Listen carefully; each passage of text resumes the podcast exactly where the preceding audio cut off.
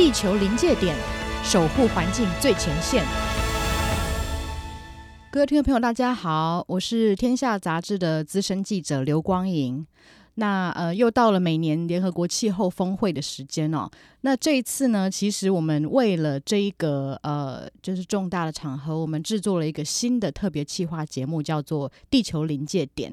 现在正在马德里举行的第二十五次联合国气候峰会，也就是 COP 二十五。那这一次呢，其实全球都非常的呃重视，因为现在我们已经不再讲说是。呃，只是气候变迁，而是气候紧急状态 （climate emergency），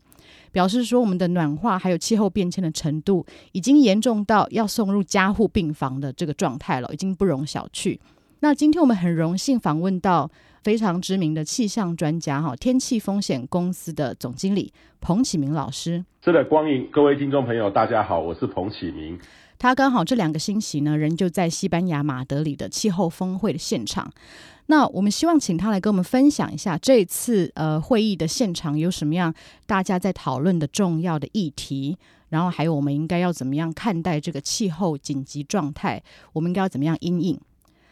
呃，老师，这次的会议现场还有呃各国的与会者，他们在谈论的议题是什么呢？这个状态到底是怎么样？其实这次的气候会议呢，可以说是一波三折哦。从最早的呢规划在巴西，然后换到呃智利，然后最后呢，在一个多月以前，呃，突然就决定在西班牙的马德里举行哦。呃，虽然说这个就一个多月来举办哈、哦，要同时移动两万多人，将近三万人到这个西班牙，所以老实说这个压力非常的大。但是说真的，这个会议呢，由于西班牙马德里呢有一个全世界很大的一个国际的会场。所以相对之下，跟过去相比，我觉得这个会场上是相对的舒服很多。那尤其西班牙的食物也还不错，还可以啦齁。所以整个气氛上是还蛮欢乐的。但是呢，其实因为我们在四年前哦，全世界通过了巴黎的气候协定。那巴黎气候协定是一个框架，里面需要很多的细节。呃，所以在去年的会议呢，希望要通过一些呃 rule book，就是规则的这个一书哦，规则的书要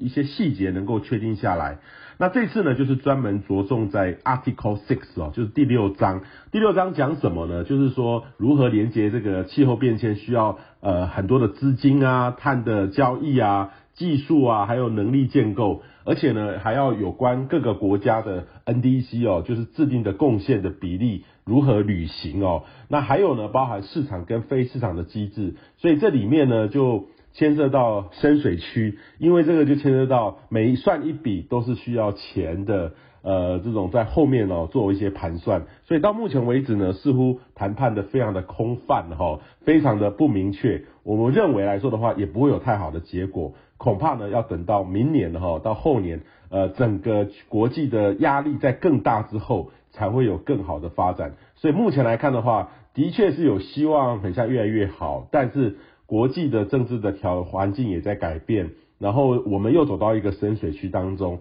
似乎呢进度没有那么的快，还需要大家很大的努力。好，谢谢老师哦。因为这次的呃气候会议的主轴其实是海洋，因为它本来是要在南美洲的智利，呃，那智利的话，大家知道说它是全球海岸线几乎是最长的一个国家，所以它这一次的主题是蓝色的 COP。其实为什么大家可能会呃觉得很奇怪，为什么要讲到海洋呢？因为其实海洋是受到气候变迁的冲击非常明显的。我们其实大气中有三分之一的二氧化碳都是由海水来吸收的，所以海水的温度不断在升高，还有酸度也提高，它影响到了海洋的生态。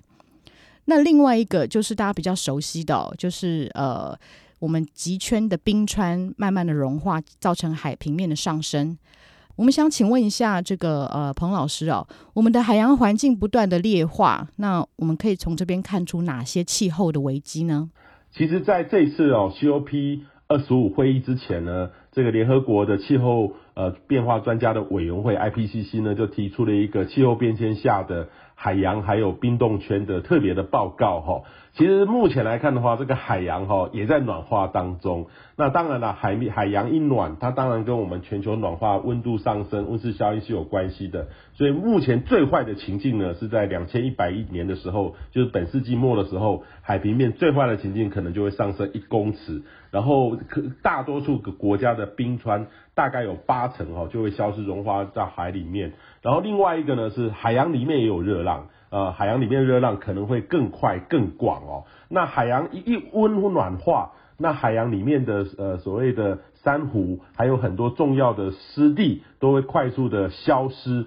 然后里面的海洋的含氧量也明显的减少，然后接下来海洋里面的化学。也产生变化，特别是海洋的酸化，因为二氧化碳都跑到水里面去的哦，酸化。那还有呢，还包含了这个呃，未来如果暖化之后，台风呃变成强台的几率也会增加，森林野火也会增加，那鱼类呢跟海洋生物也会大幅度的减少。所以这次呢，呃，因为最主要是呃。智利是主办国哦，它是规划这个，其实本来是要强化更多海洋的内容，但是换成到西班牙，相对的海洋谈的东西是有，但是没有那么的多。但是在会议之前，有很多的报告就指出了气候变迁不是我们感觉的大气，连我们的海洋也正在产生很剧烈的变化，也超乎我们想象之外的严重。好，那这次其实我们在。呃，这两个礼拜的气候峰会的呃途中，我们一直有看到一些呃新闻的报道啊。其实呃大家都觉得还蛮失望的，因为感觉说这一次好像各国它并不会有一些很积极的作为。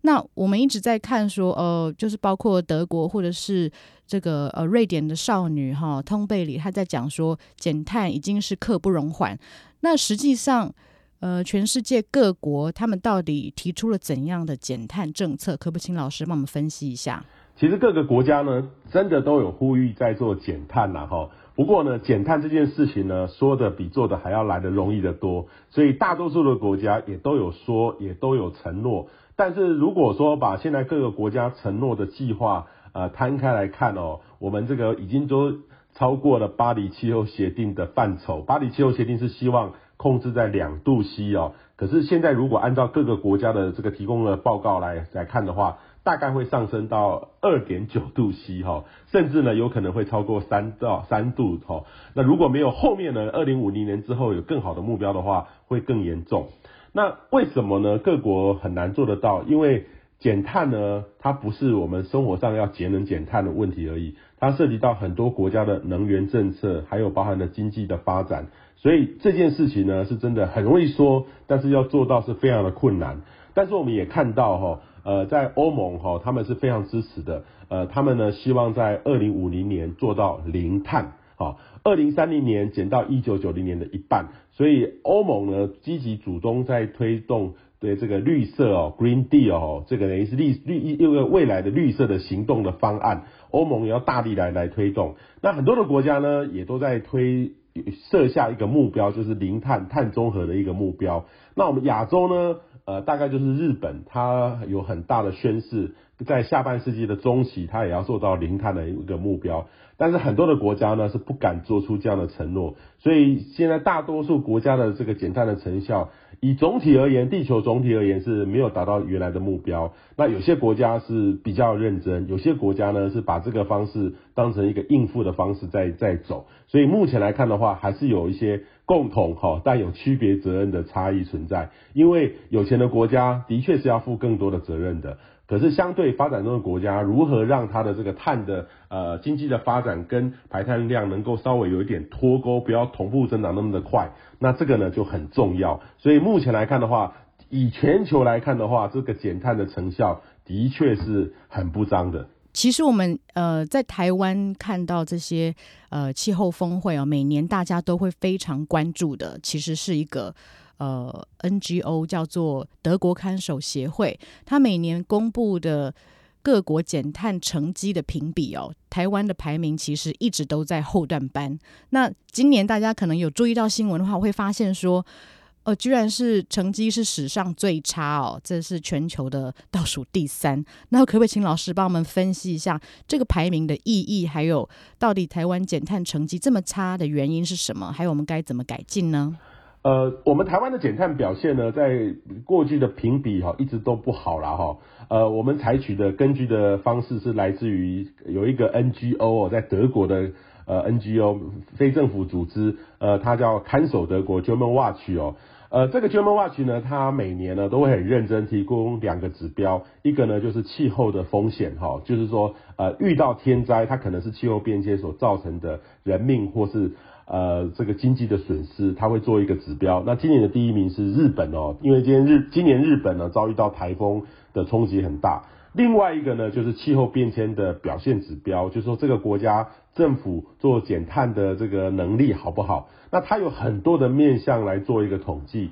呃，台湾呢，过去呢，其实一直都在后面。那后面的国家呢，大概就是属于大概就是产油国，或是说像我们亚洲、日本、韩国，呃，还有我们台湾这这样这几个国家都是相对的比较后面。那最主要的因素呢，呃，像我今天有问过这个看守德国里面的重要的核心分子说。你们为什么台湾都一直那么的低？而且呢，全世界似乎最喜欢报道这个你们的最后的成果就是台湾的媒体。那他就会很开玩笑说，其实最主要的原因是你们的人均排碳量实在太高了哈。呃，如果你们人均排放量能够积极的往下减，这个对排名一定有很大的帮忙。那当然了。政府的政策跟积极性是一个很大的关键。虽然有些国家哦，它的其实是在发展中的国家，但是他们其实会用一种不一样的方式去做一个评估。所以台湾的目前来看的话，除非是说我们政府有很大明确的雄心壮志，或是我们政治人物从上到下带动整个政府各个部门愿意来做这个事。我们我预期呢，未来哦，虽然我们的这个绿能可能未来这几年会明显推动起来，但是未来这一两年恐怕我们大概都还会维持这样的一个全世界气候变迁减碳成效后段班的国际的印象在这个里面，所以我们是真的要继续加油，因为过去这几年，甚至说我们过去的十年，虽然有在做事，可是。做的成效跟实际上的这个排碳量来来说的话，并没有很显著的表现。我们是真的需要加加油。其实，在每次讲到气候变迁议题的时候啊，觉得其实一般人都会觉得啊，你不要再吓唬我们啦，就是地球要被淹没啦，然后冰川融化、北极熊啊、无尾熊等等。其实，除了这一些比较恐怖的诉求之外，呃，我们在全球其实已经观察到一个新的趋势，就是。非常多的国家，它不光是把气候的这个变化视为一个风险，而是它把它变成一个商机哈，商业模式。其实我觉得其中最明显的就是英国，英国央行的总裁卡尼，他卸任之后，明年他要担任呃这个气候行动和气候融资的大使。那他其实早在二零一五年就已经讲到，气候变迁它会威胁全球的。金融体系主要是因为煤炭还有石油、天然气这些会排碳的能源，它其实在金融来讲是风险非常高的，因为它未来可能变成搁浅的资产，就是它的价值可能会降为零。所以现在非常多的石油公司，它也在擘画它的二零五零年前的呃要降呃要降低排碳的这个计划。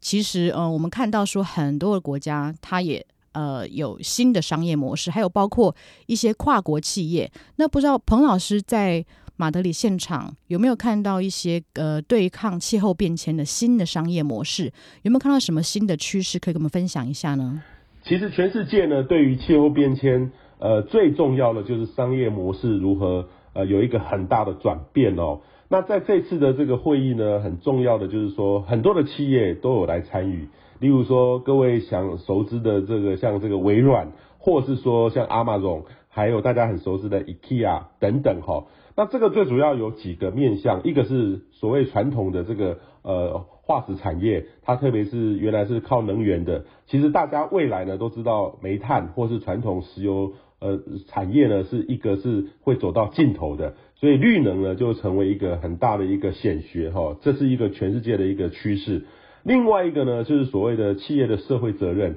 因为企业呢，它的每个排碳量都必须受到很大的一个检视，所以现在有几乎所有的企业，它都非常重视呃它的排碳量，还有它呃是不是做到循环经济的这个要素在里面。那还有呢，就是食物。其实这次的会议在西班牙会议里面呢，谈到很多如何在避免哈食物浪费这件事情，或是说呃这次一个最大的热门，像 IKEA 哈，它是欧洲的很大的一个公司，我没有想到这个 IKEA 除了卖家具之外，它一年还提供大概有六十八亿顿餐哦给全世界的人。那到 IKEA 呢，大家都吃到原来是这个肉球或是它热狗。呃，他们呢现在开发出来新的哈，呃，就是说呃不是肉的肉球，不是肉的热狗，呃，或是说我们大家所知的这个 Beyond Meat 哦，这个超越这个呃肉的这个汉堡哈，不是素食的汉堡，呃，也越来越好吃，也让市场度接受越来越高，也让大家多一个选择权。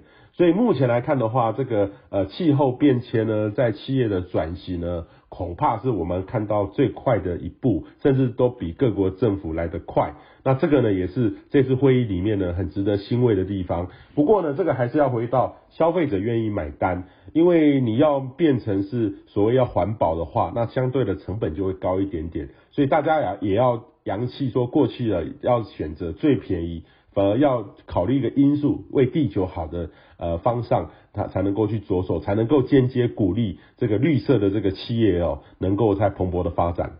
好，那呃最后一个问题哦，其实也是展望未来。那我们知道说，今年的呃这个气候峰会哦，其实是命运蛮多舛的，因为它本来是要在智利举行，但是因为呃街头的抗争。呃，比较严重一点，所以他临时换到西班牙马德里，它的过程很匆促，而且其实，嗯、看到一些报道都分析说，这一次大家的呃很多国家，它其实有点急就章。那其实，呃，现在全球也有很多的动荡，所以很多国家它没有力气来把呃这个精力放在减碳的这件事哦，尤其像。呃，我印象很深刻的是说，两年前我在德国波昂参加上一次的 COP 的时候，那时候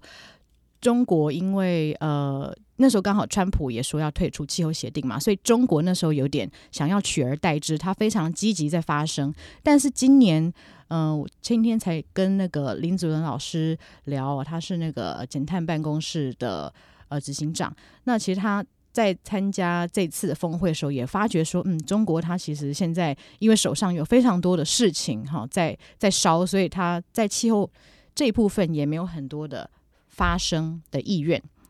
那其实现在众所瞩目啊，是明年的第二十六次的呃这个气候峰会，它明年是在英国举行。